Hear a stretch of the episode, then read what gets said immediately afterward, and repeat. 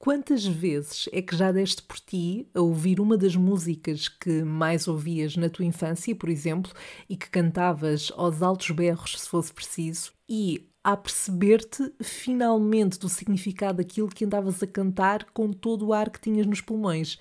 É que tem-me acontecido imenso um, reouvir músicas e vibrar, claro, porque, enfim, há toda uma nostalgia associada, mas eu ouço a letra com muito mais atenção, não é? E penso, que cringe! Uh, eu cantava isto como se fosse uma coisa feliz, uma coisa boa ou nada sexual. Por exemplo, eu andava aqui no ensino básico ou na primária até a cantar a Candy Shop do 50 Cent como se fosse uma música sobre doces. E sabemos bem que não é isso, não é? Ou, por exemplo, aquela música da Katy Perry, I Kissed a Girl, isto numa altura em que eu ainda nem tinha beijado um ser humano sequer. Portanto, acho que era um bocadinho incoerente.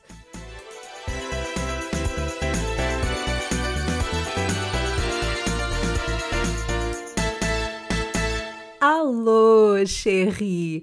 Bom, para ti pode não parecer, mas eu sinto que já não digo isto há imenso tempo, porque estive uma semana sem gravar. A questão é: será que isto faz de mim uma pessoa needy? O facto de ficar assim com saudadinhas em tão pouco tempo? Bom, eu espero que esteja tudo Gucci desse lado. Eu não sei quanto a ti, mas eu estou com um bocadinho de esperança em relação a este novo plano de desconfinamento. Uh, eu espero não estar a aguardar sério, não quero de tudo agoirar. Um, claro que eu também tenho receio que dê merda outra vez, mas por isso mesmo, bora todos ser bonzinhos e portarmos bem, tá bem? Pode ser? Tema deste episódio é, no fundo, algo que eu queria há algum tempo trazer aqui ao podcast. Eu já falei algumas vezes de música, eu sei, e acho que já deu para perceber que de facto a música é uma grande parte da minha vida. Não que eu cante bem ou toque o que quer que seja. Eu acho que ainda sei umas notas da música do Titanic na flauta de Pan, mas, mas mesmo assim nem isso, nem isso confio. A verdade é que gostava muito de aprender a tocar um instrumento, sem dúvida, e um dia desses hei tratar disso. Mas quando digo que faz parte da minha vida é porque de facto a música é a minha maior companhia, sem sombra de dúvida.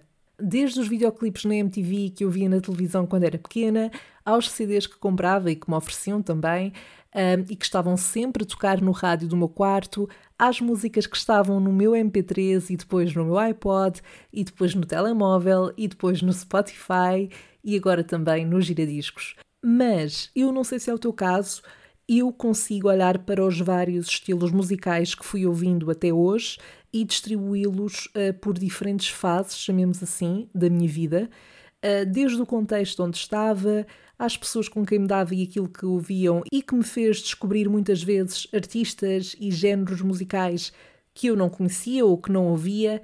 E depois também há sempre aquelas músicas, aqueles estilos de música que eu ouço desde sempre, entre aspas, não é? Quando estava na barriga da minha mãe não ouvia, mas que hei de sempre ouvir porque me levam sempre para lugares felizes, para uma boa nostalgia, para boas experiências. Ah, e também há uma merda que me chateia um bocadinho, que é a cena de associar músicas a pessoas, e que eu acho que até já tinha falado disso aqui, não tenho a certeza, mas por exemplo, eh, eu não sei se é o teu caso de teres uma música com a pessoa da relação com quem estás. Um, eu já fui essa pessoa, eu já fiz isso, e é uma merda, porque agora, como é que a gente ouve aquela música que a gente gostava sem pensar na pessoa? Bom, obviamente isso é pior quando uma relação não termina muito friendly, não é? Caso contrário, acho que até é chill. Bom, eu nunca mais fiz isso, não pretendo voltar a fazer, não quero ter pessoas associadas a músicas, não quero ter a música da relação. Claro que há umas que me lembram os meus amigos e etc, e nesse caso é ok, mas as amizades às vezes também dão merda, portanto, hum, nem sempre é seguro. Mas se forem boas, à partida estamos safe.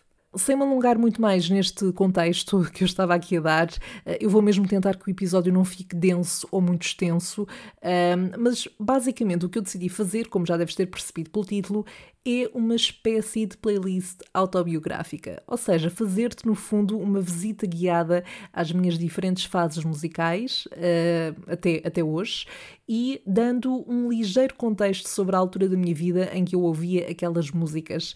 Claro que há certos artistas, como vais perceber, e géneros musicais que eu fui sempre ouvindo um, e outros foram mais de fases. Um, não quer dizer que de vez em quando não volte a eles, mas se calhar foram mais uh, presentes na minha vida numa determinada fase e agora já não tanto. Bora lá então até ao início dos inícios. E esta foi a coisa mais redundante que eu já disse. Aquela que podemos chamar de primeira fase vá é o início dos anos 2000 e que remete para as boys band, as girls band e os videoclipes. Eu não quero soar boomer com aquilo que vou dizer agora, mas tu não sentes que havia muito mais storytelling nos videoclipes nesta altura e antes também, um, sobretudo em músicas pop, no RB, Alguns dos videoclipes mais icónicos para mim são dessa altura, mesmo que não tivessem uma qualidade HD eh, como agora têm e que são incríveis, mas era toda a narrativa, toda a história. Era quase como ver um mini filme ao mesmo tempo. Atenção, lá está, eu não, eu não estou a dizer que isso não acontece de todo agora. Eu acho que acontece e, oh meu Deus, há videoclipes que são incríveis, com uma produção do caraças. E isto também que eu estou a dizer pode soar um bocadinho àquele síndrome de hum, no meu tempo é que era bom. E é assim, eu acho que é natural nós sentirmos isso de alguma forma, porque há sempre uma nostalgia em relação a uma, a uma época em que nós crescemos e, e, de facto termos crescido a ouvir uma determinada, um determinado tipo de música, a ver determinados videoclipes. Ou seja, foram as primeiras músicas que nós ouvimos, que nós sentimos, uh, os videoclipes que nos diziam coisas. E o que sinto agora é que há uma aposta menos forte, se calhar, nesse tipo de storytelling, mas uma produção visual que, na maior parte dos casos, é incrível. Eu lembro-me que um dos primeiros CDs que tive foram, à exceção do da Floribela e dos Brancos com Açúcar, uh, e de alguns que me ofereciam com soundtracks de novelas ou até mais infantis, mas o primeiro CD que eu, que eu me lembro que foi o meu primeiro CD foi de uma boys band que eu não sei se tu conheces, Uh, mas nesta altura eles estavam na berra, embora tenham tido uma carreira não muito longa, pelo menos é a sensação que eu tenho. E eu estou a falar dos Blue. Eu amava os Blue uh, e ainda adoro, na verdade. Eu, se passa uma música dos Blue em algum lado, eu o berro completamente. E claro, na onda das boys bands que eu ouvia nesta altura, também estava sempre a ouvir Backstreet Boys e também os NSYNC, uh, da qual fazia parte o Justin Timberlake. E se ouvia as boys band, também ouvia, obviamente, as girls band. Destiny's Child, como é óbvio, quantidade de vezes, meu Deus, que eu tentei reproduzir os videoclipes uh, no meu quarto, sozinha, em frente ao espelho, das Destiny's Child, da Beyoncé, claro.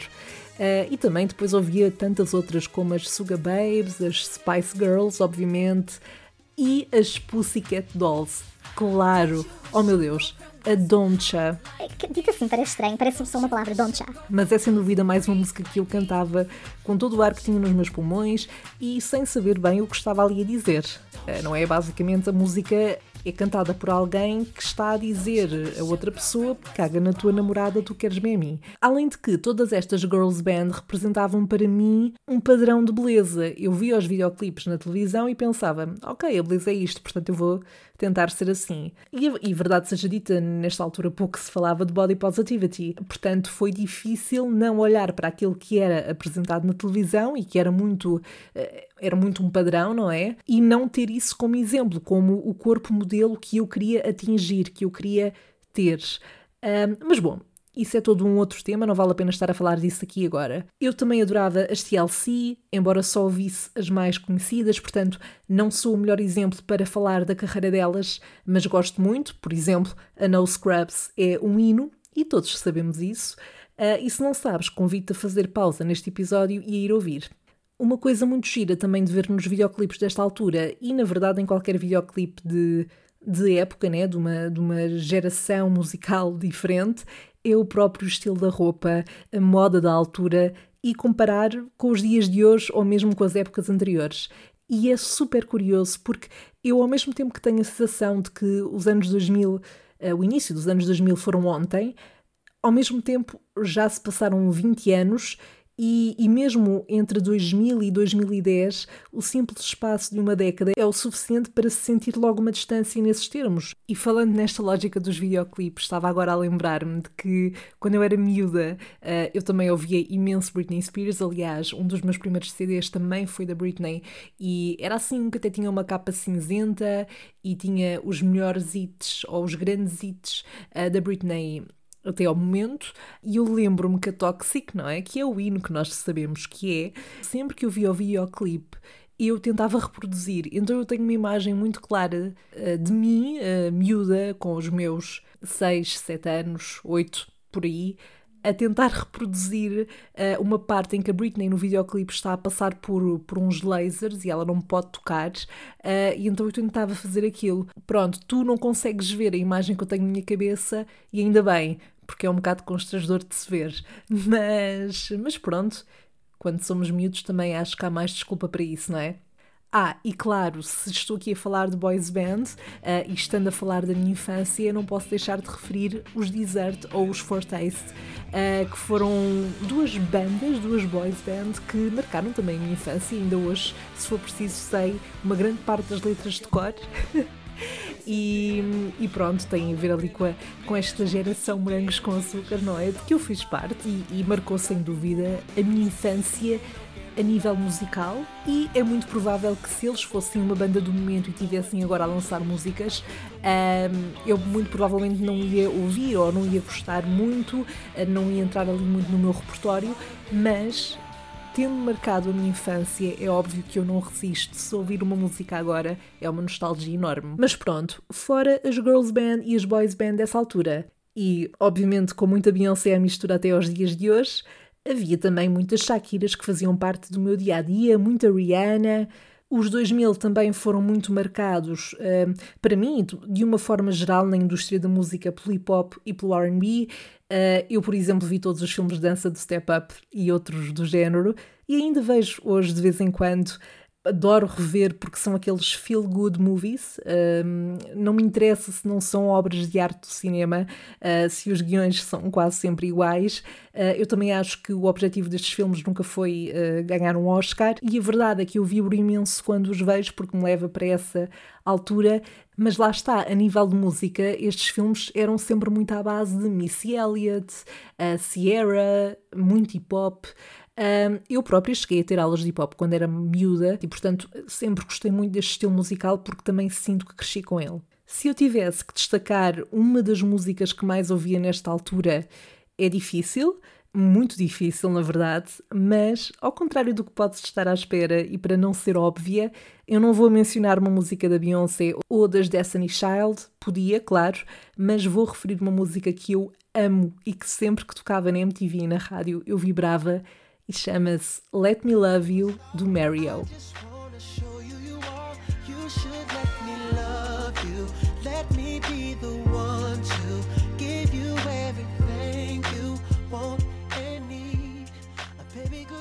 Eu parece que estou a apresentar um, um, programa qualquer na televisão, tipo de música, mas nesses programas normalmente a pessoa que o faz é de alguma forma relevante e eu não o sou. Um, mas pronto, é o que é. Bom, passamos finalmente à segunda fase, entre aspas, e que é uma fase que é meio emo. Uh, emo ou emo? eu, nunca, eu acho que nesta altura eu dizia emo, tipo, sou emo, nunca fui e também nunca disse que era, mas, mas supostamente é emo, pronto. Mas que era uma fase meio emo punk uh, e que eu, como estava a dizer, nunca fui realmente. Portanto, estamos a falar de uma altura em que eu andava no quinto, sexto ano, um, e eu acho que estávamos no auge do estilo, deste estilo emo e do punk. Quer dizer, o auge provavelmente foram ali os anos 90, uh, mas eu lembro-me que nesta altura estava muito presente. E como eu estava a dizer, eu nunca fui emo a nível de estilo, mas eu cheguei a ouvir várias bandas e sentia muito aquilo. Alguns exemplos são os My Chemical Romance. Uh, Tokyo Hotel, por acaso, eu nunca senti muito. Havia uma outra mais conhecida e que dava imenso lá estar na televisão nessa altura e, portanto, eu também ouvia e gostava, mas eu nunca fui mega fã de Tokyo Hotel. Os Green Day, os Fall Out Boys, Panic at the Disco, uh, eu adorava e ainda adoro, adoro sempre que, que ouço uma música deles. E a minha preferida sempre foi uma que se chama I Write Scenes, Not Tragedies.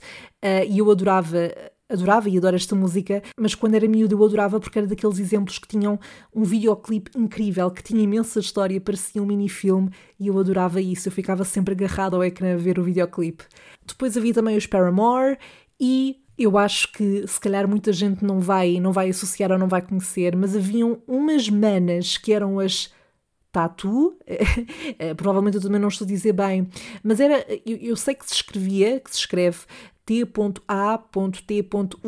era uma dupla, e eu adorava uma música que elas tinham que era uh, All the Things She Said, e o videoclipe tal como no caso dos Panic at the Disco, deixava-me completamente preso ao ecrã. Mas lá está, como estava a dizer, isto foi uma altura em que eu ouvia especialmente este tipo de músicas. Também acho que estava. Não, não, lhe quero dizer, não quero dizer que estavam na berra, mas eu acho que foi uma altura em que se ouvia muito.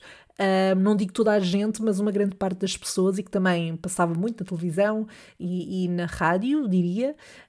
Um, mas lá está, era só a nível de música, a nível de estilo, nunca nunca me puxou muito para isso. Mas lembro-me de ver imensa gente que, mesmo a nível da maquilhagem, das roupas, dos cortes de cabelo, havia um corte de cabelo muito específico, e isto falando nas raparigas em, em particular, tinha assim uma franja e tudo. Eu agora não estou a explicar se calhar muito bem. Bom, eh, havia, havia certamente ali umas, umas, uh, vou-lhe chamar regras ou requisitos para se ter um estilo verdadeiramente emo. Uh, bom, e a música que eu escolho para destacar nesta segunda fase, chamemos assim, tem de ser, obviamente, a I Write Scenes Not Tragedies dos Panic at the Disco.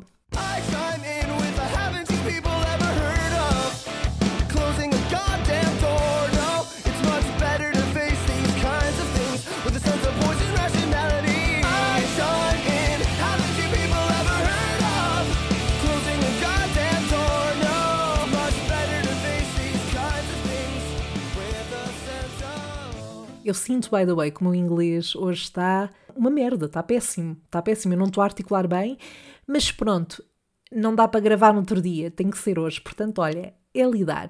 E passamos para aquela que eu denominei como a terceira fase, uh, que, embora não tenha a ver com o repertório que eu acabei de referir uh, agora mesmo, a verdade é que, Cherry, eu tive Eu tive a minha fase ABBA e quando eu penso nos ABBA, eu lembro-me de momentos e de tempos muito específicos na minha vida, ali, creio que no final do ensino básico e até meio do secundário, em que eu ouvia muito estas músicas porque uma das minhas grandes amigas uh, tinha o SingStar dos ABBA e nós passávamos tardes a cantar uh, com esse SingStar e divertíamos-nos imenso.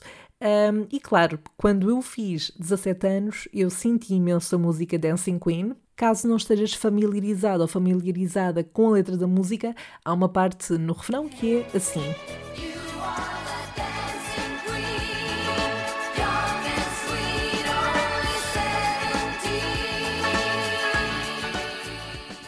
Bom, claro que se eu ouvir uma música do ABBA agora, embora não tenha o hábito diário de ir ouvir ABBA, não tenho, mas sempre que passa, seja no M80, por exemplo, ou na televisão, uh, eu sinto imensa nostalgia e divirto-me imenso e danço e canto. Eu arrisco-me a dizer que uma grande parte das pessoas não resiste a uma música do ABBA se ela começar a tocar.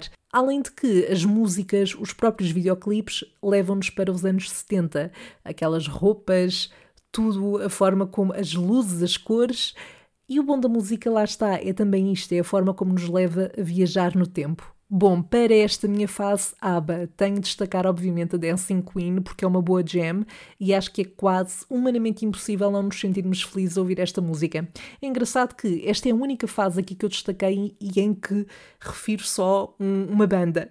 Parece que tive uma fase em que só ouvi esta banda. Claro que ouvi outras coisas, mas lembro-me muito desta questão do, uh, do SingStar e das tardes que passei a jogar e a cantar com, com as minhas amigas. Passamos agora para a rocalhada, que eu queria conseguir precisar melhor no tempo, mas eu acho que comecei a ouvir mais a sério no final do básico, portanto tinha ali uns 14 anos, 15, e aqui estamos a falar das grandes bandas dos anos 80, eh, sobretudo, e também dos anos 90, E mais uma vez, à semelhança do que aconteceu com o Zaba, eu comecei a ouvir mais estas bandas devido aos contextos em que, em que me inseria e que frequentava na altura.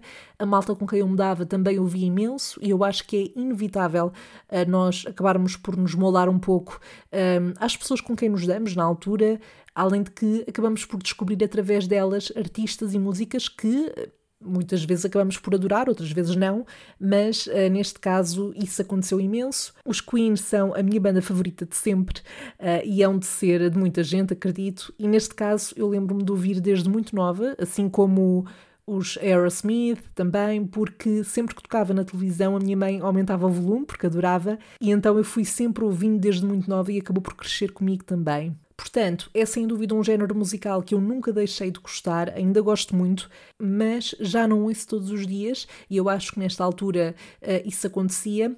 Ou seja, há muitas músicas que eu ainda adoro uh, e que ouço, mas é mais quando estou nesse mood em específico ou quando passa na rádio ou na televisão e eu vou aumentar o volume, tal como fazia quando era miúda. E claro, eu destaco aqui os Queen, mas também adoro os Pink Floyd, era também uma das bandas favoritas do meu pai quando ele era mais novo. Uh, os Guns N' Roses era algo que eu ouvia muito quando estava no nono ano, eu lembro-me perfeitamente de estar com amigas minhas uh, no, no campo da escola e, e estarmos a ouvir Guns N' Roses. Os ACDC também, que cheguei aliás a ir ver ao vivo porque fui fazer uma reportagem quando já estava na faculdade para um site para o qual escrevia.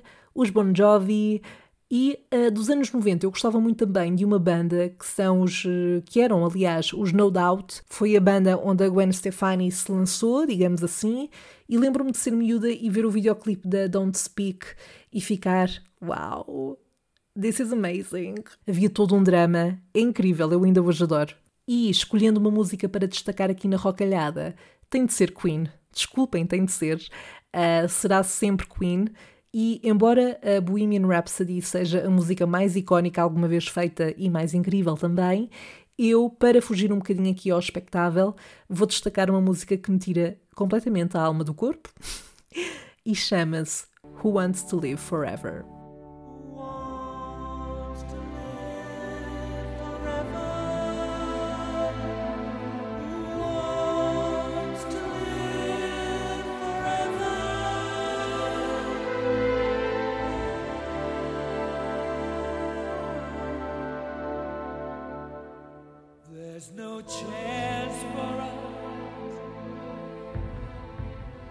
Ok, não sei se estás pronto para ou pronta para uma reviravolta a nível de estilo musical. Ora bem, Sherry, Sandra Faria teve uma fase reggae. Say what? eu quase ponderei fazer uma rasta no cabelo. Só uma, eu acho que nunca teria coragem de fazer no cabelo todo. Uh, não cheguei a fazer, ainda bem, acho que me teria dado muito mais trabalho e eu não sentia assim tanto a cena a esse ponto. Uh, mas pronto, isto também coincidiu ali com a minha fase de estilo braise. Eu acho que já referi isto aqui. Uh, foi um dos pontos mais baixos da minha vida. Uh, mas em minha defesa, toda a gente pela qual eu estava rodeada na altura estava a tentar ter esse estilo, e portanto foi aqui uma coisa que, pelo menos na margem sul, esteve muito na berra ali nos. nos até aos anos 2010 e depois de 2010, por aí. Atenção, eu hoje em dia não odeio reggae. Eu até acho que são músicas que se encaixam super bem em determinados contextos, tipo no verão, no meio da praia, mas sem dúvida que são músicas que eu ouço com muito pouca frequência hoje em dia. Ou seja, não é o tipo de música que eu estou no meu dia a dia e me lembro, aí eu vou ouvir este esta banda reggae, ou este artista reggae, ou esta música reggae, não são músicas que, eu já estou a referir aqui muitas vezes à alma, não é? Mas não me preenchem a alma. São músicas que me fazem sentir bem, Uh, e nós não negamos isso, não dizemos que não, mas pronto, não fazem parte do meu dia a dia. Mas quando esta fase do reggae bateu, bateu a sério. Cherry, eu cheguei a ir ao Campo Pequeno ver um concerto do Alborosi com o Richie Campbell, que na altura acho que estava a começar a chamar mais a atenção, estava a iniciar, ou pelo menos a destacar-se mais no panorama da música nacional. Pronto, e depois, claro que ouvia algumas do Bob Marley, não é? Grande Bob Marley. Há uma banda brasileira que também marcou muito esta altura para mim e que acaba por ser aquela que eu acho que mais facilmente ouço hoje em dia, que são os Nati Roots. Mas pronto, se no caso do rock eu ouço muitas vezes ainda e, e, tenho dias em que estou no mood para ouvir rock e ouço muitas vezes Queen porque é uma das minhas bandas favoritas, Com o reggae isso não acontece. Mais uma vez, havia aqui também a influência das pessoas com quem eu me dava na altura e em que me introduziram um bocadinho neste mundo. Bom, a destacar uma música reggae, vamos para os Natty Roots, que têm uma música chamada Andei Só, e é fofinha, é fofinha, tem uma letra bonita.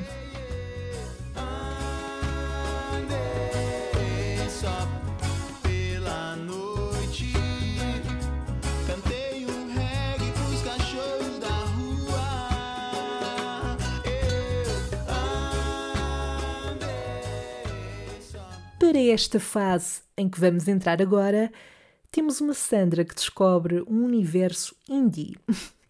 Eu nem sei se estou a usar assim tão corretamente a palavra indie aqui, mas estamos a falar de uma Sandra que é quase alterna. Mas que nunca foi, na verdade, nunca quis ser. Mas isto para dizer o quê? Para dizer que comecei a descobrir artistas, mesmo até portugueses, e bandas que saíam daquilo que era mais comercial, um, que passava, por exemplo, menos na rádio, e aqui estamos a falar já de uma altura no final do secundário, do início da faculdade por exemplo, eu gosto muito dos Arctic Monkeys e neste caso até me lembro que comecei a ouvir ali por volta de 2013, um, até porque nesse ano os vi naquele que na altura ainda era o Ótimos Alive e nessa altura eu ainda estava no secundário. E além destes, também comecei a ouvir The Smiths, Tame Impala, Arcade Fire, os MGMT, Tudor Cinema Club e a nível de nomes portugueses, eu já antes gostava de Ornatos Violeta, são a minha banda portuguesa favorita, mas nesta altura comecei a ouvir mais e a explorar mais o trabalho da banda. Depois também descobri Luís Severo, Capitão Fausto, Samuel Lúria e de facto foi uma lefada de ar fresco ir percebendo que há artistas novos portugueses que sabem compor grandes músicas e mesmo que não sejam aquelas que mais passam nas rádios ou que sejam mais comerciais, há mesmo boa música a ser feita em Portugal e estes são só alguns exemplos. Pronto, e aqui também podemos enquadrar uma Sandra que também começou a ouvir muitos artistas como Bon Iver, Ben Howard, Damien Rice, James Blake, Jeff Buckley, uh, Father John Misty, entre tantos outros. E neste caso são tudo bandas e artistas que eu ainda ouço, que eu procuro uh, para ouvir quando estou mais no mood de retrospeção, por exemplo, uh, ou para ir para outro universo, lá estou eu, não é? Com esta história da, da alma e do mundo e whatever.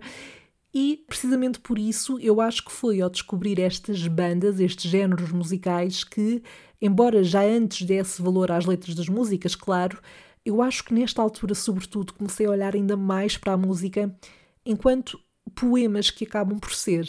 Damn! Isto foi super deep, ou não? Até parece que percebo mesmo bué disto e tenho um curso em música, mas não tenho. Não tenho, sou só uma pessoa a dizer umas cenas para o microfone. É só isso.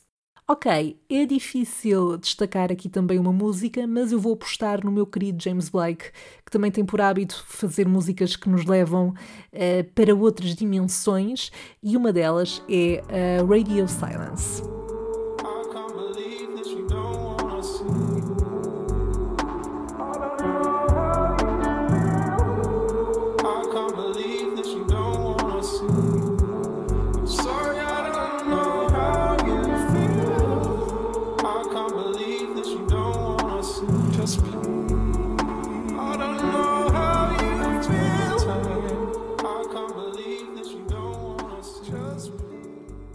Daqui passamos para uma Sandra que se entrega ao soul, ao jazz, ao blues e que descobre, ou melhor, que já conhecia antes, mas começa a prestar verdadeira atenção à beleza que é Bossa Nova. Eu diria que a minha atenção para estes géneros musicais começou a aumentar há uns 3 anos, por aí. Uh, eu já adorava a Rita Franklin, por exemplo, e sempre adorei grandes vozes do gospel, do soul, mas sabes quando tu gostas e sabes que gostas de uma coisa, mas parece que só lhe prestas a devida atenção mais tarde, ou só passado algum tempo é que começas a sentir uma conexão, neste caso com as músicas ou com um artista. Eu acho que foi um bocado isso. Eu sabia que gostava, eu sempre que ouvia, gostava daquilo que ouvia, mas só ouvia esporadicamente em determinados contextos. Mas desde há uns anos para cá, há uns três anos, lá está, que eu comecei a ouvir numa base quase diária artistas soul, uh, jazz, blues e como eu também sempre gostei muito de R&B e o R&B acaba por ser uma vertente do soul, era inevitável, acho eu, que, que me fosse sentir atraída, digamos assim, para este tipo de, de música. Alguns dos artistas de que mais gosto e que mais ouço são, como disse, a Rita Franklin, Etta James, Donny Hathaway, gosto muito de Stevie Wonder, desde miúda até, Ella Fitzgerald, a rainha Nina Simone, Peggy Lee, Chet Baker, e, passando para a Bolsa Nova, Tom Jobim, óbvio, Elis Regina, Vinícius de Moraes, Chico Buarque. O ano passado eu vi uma série brasileira na Netflix que se chama A Coisa Mais Linda e que ainda me fez apaixonar mais pela Bolsa Nova. Lá está, a questão dos poemas é a prova daquilo que estava a dizer, de como as letras das canções, quando são boas, quando são bem escritas, são autênticos poemas. Relativamente ao blues, basta ouvir uns acordes e parece que estou imediatamente nos anos 60 com aquelas roupas. Ai, é todo um mood, é todo um mood que eu adoro. Uh, e há um nome que eu queria destacar e até foi um amigo meu que me deu a conhecer há uns tempos. Ele foi um guitarrista incrível e eu acho que não se fala muito dele, pelo menos cá. Uh, e eu estou a falar do Stevie Ray Vaughan. Se não conheces, pesquisa e agradeces-me depois. A música que eu destaco para esta fase é do Donny Hathaway, é uma das minhas músicas favoritas de sempre e é uma das minhas vozes favoritas de sempre também e chama-se A Song for You. I've been so many places in my life and time.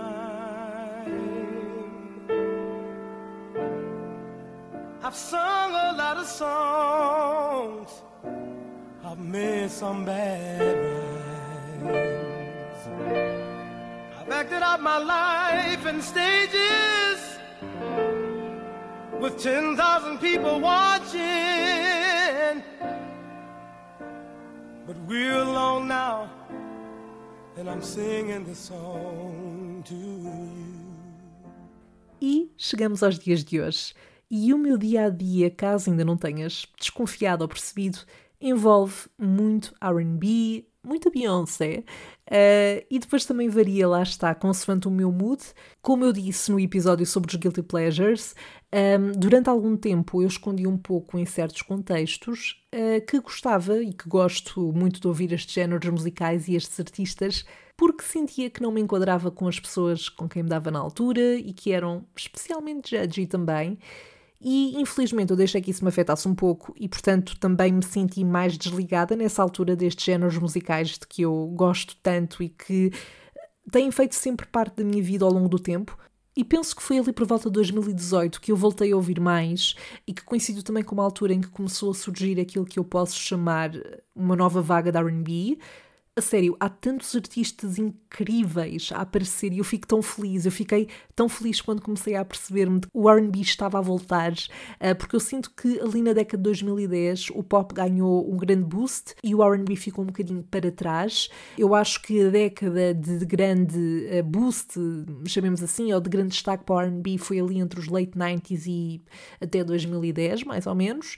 E é aquele estilo de música que eu sempre que ouço eu sinto mesmo que é a minha praia. Alguns exemplos de artistas mais recentes uh, de RB de soul são, por exemplo, a Her, o Daniel Caesar, o Jacob Collier, a Mahalia, a Snow Allegra e há tantos outros. Claro que, como disse há pouco, eu tenho dias em que estou mais numa de ouvir jazz, ou blues, ou soul, outros em que vou para a rocalhada, para certos throwbacks da adolescência. Eu acho que, como disse, de todos aqueles que eu referi aqui, aquele que eu menos ouço, só que é menos provável que ouça espontaneamente é reggae. Mas quem sabe se um dia destes não me dá para isso outra vez.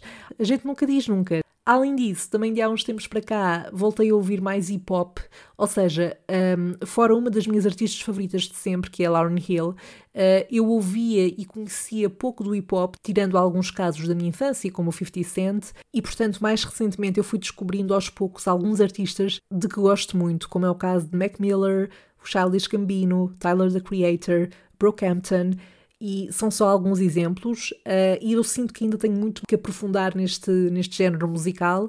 E lá está, é engraçado, em relação ao hip hop, quando eu era mais nova, tirando aqueles casos como 50 Cent, a Missy Elliott, o Eminem, por aí, eu não me conseguia ligar muito ao hip hop. E como estava a dizer, eu sinto que ainda tenho muito para, para conhecer, mas é a prova de que nós mudamos, vamos mudando os nossos gostos ou vamos prestando atenção a diferentes coisas à medida que vamos crescendo e que começamos a relacionar-nos mais com, neste caso, certos estilos de música, por aquilo que nos dizem. Bom, a última música que eu escolhi para destacar aqui é quase inevitavelmente da Lauryn Hill, não é? E eu quase sempre choro quando ouço esta música. Chama-se I Gotta Find Peace of Mind.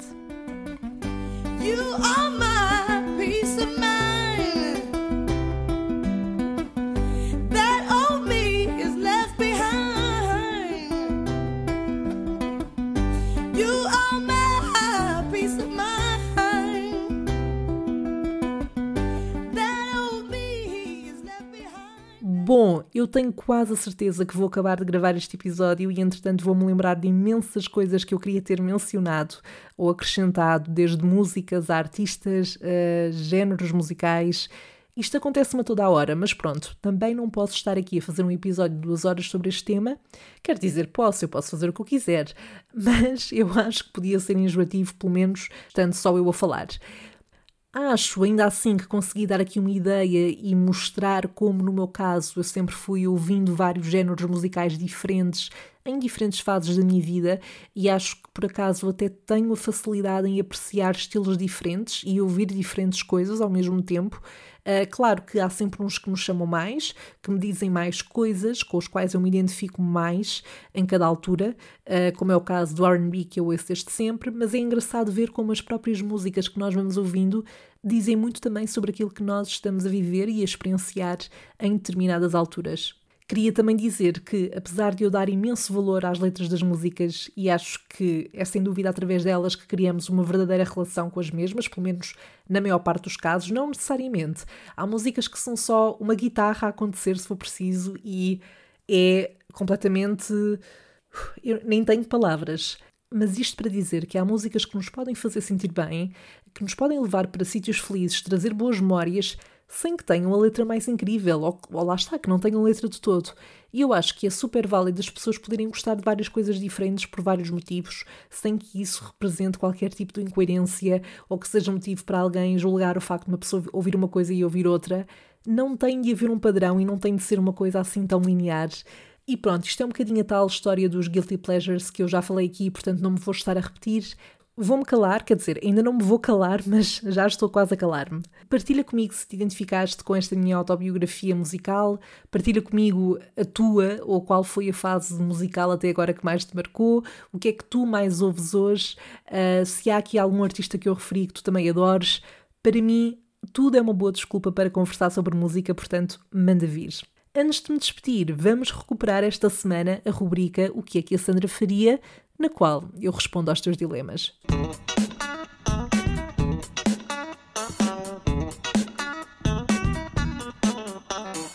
Ora, o dilema que eu tenho aqui hoje para responder é da Dora Santos Marques, que pergunta o que é que a Sandra faria se fosse abordada pela maior crush via DM para uma noite caliente. Bem, Dora, antes de mais, obrigada pelo teu dilema. Eu adorei o facto de teres usado a palavra caliente, by the way. Eu acho que este será um dilema que muitos hão de enfrentar. Agora, com os Covid também é complicado, não é? Eu não sei, eu já nem me lembro como é que é reagir a este tipo de situações. Mas eu tenho de ser sincera, uh, eu acho que sou muito má a reagir a este tipo de, de convites. Uh, quer dizer, se houver um contexto é diferente, uh, mas eu adorava ser a pessoa que pega e vai mas eu, das duas, uma, ou a pessoa é muito explícita naquilo que quer, ou eu às vezes também demoro um pouco a perceber e levo aquilo, não levo muito a sério. Uh, e também acontece perceber mal, lá está, interpretar mal.